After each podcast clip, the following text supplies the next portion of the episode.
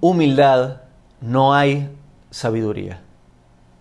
Si crees que ya lo sabes, no vas a estar dispuesta, no vas a estar dispuesto a aprender algo nuevo.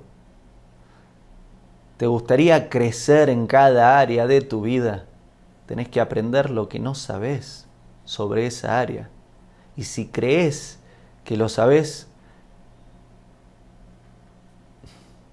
no estás yendo por el camino apropiado. Sin humildad no hay sabiduría.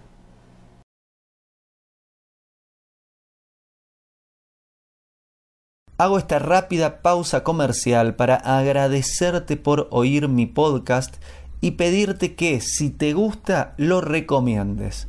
Si te gustaría adquirir alguno de mis libros, podés encontrarlos en su formato físico y digital en Amazon y en su formato audio en Audible.